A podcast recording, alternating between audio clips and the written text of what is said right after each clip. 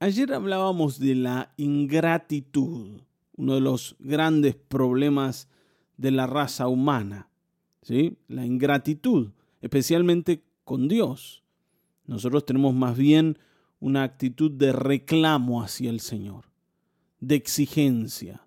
Decimos, bueno, si hay un Dios, Él tiene que actuar, Él tiene que responder, Él tiene que cumplir con su papel, con su trabajo, que es hacer lo que nosotros no podemos hacer, resolver lo que nosotros no podemos resolver. Está bien, ¿no? Y, de esto hablamos justamente el día de ayer. El tema es que la ingratitud nos guía hacia la rebelión. Y esto es lo que Pablo dice en Romanos capítulo 1, versículo 18 en adelante. Que el hombre, a pesar de haber conocido a Dios, no le glorificó como a Dios ni le dio gracias, y se envaneció en su razonamiento y su necio corazón fue entenebrecido, y por tanto Dios los entrega a la destrucción. Una destrucción moral, una destrucción física, una destrucción en todas las áreas, que comenzó en la ingratitud. ¿Está bien?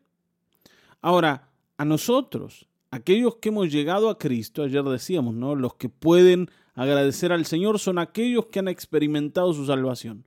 Bueno, a nosotros también nos puede llegar a ganar eh, la pulseada, la ingratitud, como lo hizo con el pueblo de Israel en Egipto. Fíjense, Salmo 106, versículos 6 al 12. Dice, hemos pecado lo mismo que nuestros padres. Hemos hecho lo malo y actuado con iniquidad. Cuando nuestros padres estaban en Egipto, no tomaron en cuenta tus maravillas, no tuvieron presente tu bondad infinita y se rebelaron junto al mar, el mar rojo. Pero Dios los salvó, haciendo honor a su nombre para mostrar su gran poder. Reprendió al mar rojo y éste quedó en seco los condujo por las profundidades del mar como si cruzaran el desierto. Los salvó del poder de sus enemigos, del poder de quienes los odiaban. Las aguas envolvieron a sus adversarios y ninguno de estos quedó con vida. Entonces ellos creyeron en sus promesas y le entonaron alabanzas. Aquí el salmista comienza identificándose con sus padres en, algo bastante negativo y es en, la rebelión, ¿no? Hemos pecado, dice lo mismo que nuestros padres. ¿Por qué? Porque cuando ellos estaban en Egipto, dice, no tomaron en cuenta tus maravillas y no tuvieron presente tu bondad infinita. La ingratitud tiene que ver con esto, justamente, con no tener en cuenta todo lo bueno que es Dios. Es lo que decíamos ayer. El incrédulo sigue reclamándole al Señor como si el Señor nunca hubiese hecho nada a su favor, cuando en realidad todo lo que existe está a nuestro favor y fue colocado por Dios allí para darnos vida y para sostenernos la vida. El Señor es el que ha provisto todo lo necesario para que sigamos en pie y lo ha hecho de una manera elocuente, abundante. Ahora, cuando yo dejo de tomar en cuenta lo que el Señor hace a mi favor, me vuelvo un desagradecido y alguien que solo tiene palabras de reclamo. Y esto es lo que le pasó al pueblo de Israel en Egipto, justamente. ¿Está bien? Ahora uno dice, pero, pastor, el Señor no hizo maravillas en la tierra de Egipto. No le mostró a Israel su poder y su respaldo frente al opresor faraón. Y sí, lo hizo. Pero bueno, volvemos a lo mismo. El Señor ha hecho tantas cosas por nosotros que no reconocemos, que no podemos decir que el pueblo de Israel era peor que nosotros, o era gente malvada, ¿no? No, eran, eran personas iguales a nosotros. Nosotros también olvidamos las buenas cosas del Señor y nos quejamos. Y muchas veces nos quejamos mucho. Y el Señor, ¿no? Como un padre bueno, tiene que bancarse nuestra ingratitud. Ahora, lo que más me llama la atención no es el hecho de que el pueblo de Israel haya sido ingrato, sino lo que Dios hace con la ingratitud de su pueblo. Fíjense, dice versículo 8, pero Dios los salvó haciendo honor a su nombre para mostrar su gran poder. O sea, ¿qué hizo el Señor con los ingratos? Con los incrédulos, los salvó.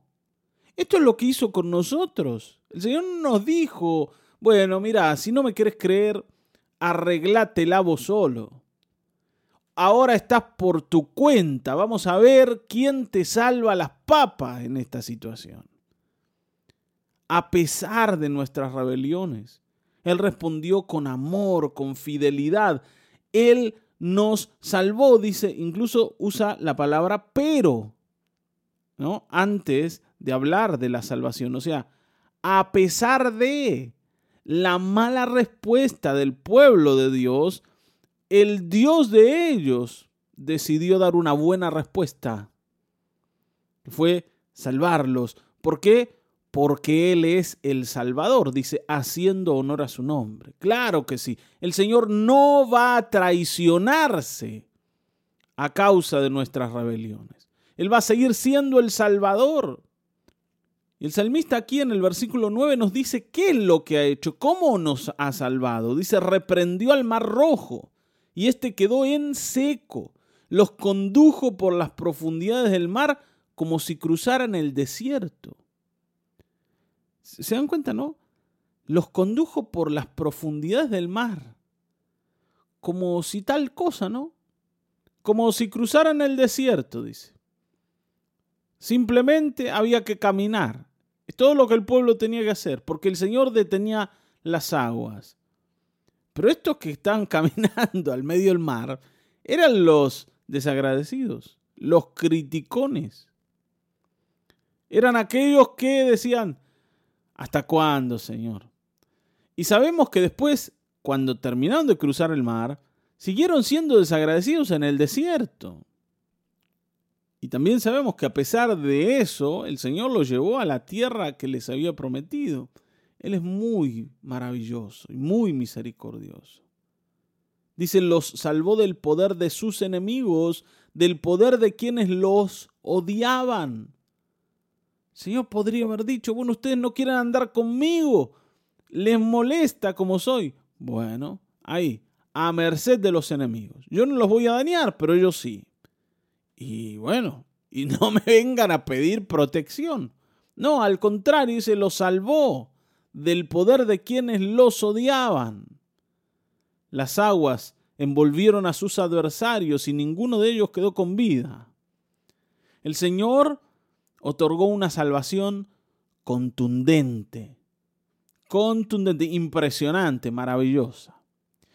Y esta salvación del Señor cambió el corazón del pueblo y cambió la ingratitud en gratitud, la queja en alabanza.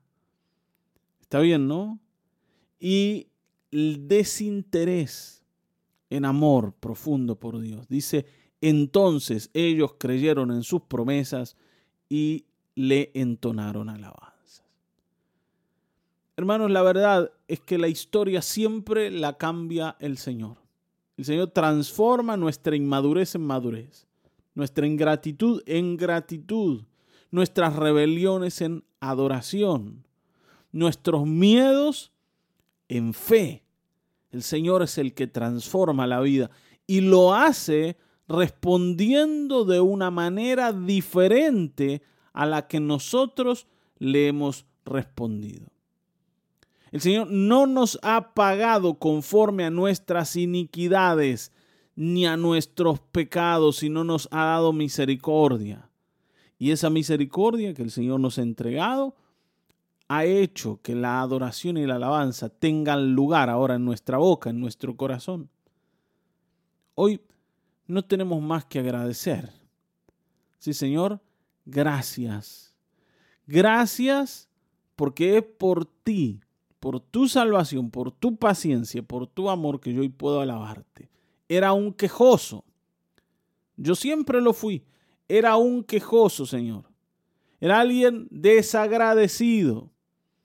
Pero hoy puedo adorarte y puedo darte gracias porque tú me has transformado, porque me has pagado bien por mal y porque has sido fiel en mi infidelidad.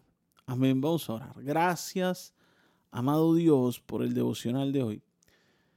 Señor, reconocemos nuestras infidelidades y el pecado de la ingratitud que ha sido de todos nosotros, pero has sido tú el que cambiando la historia ha decidido amarnos y ha vuelto nuestra ingratitud en gratitud.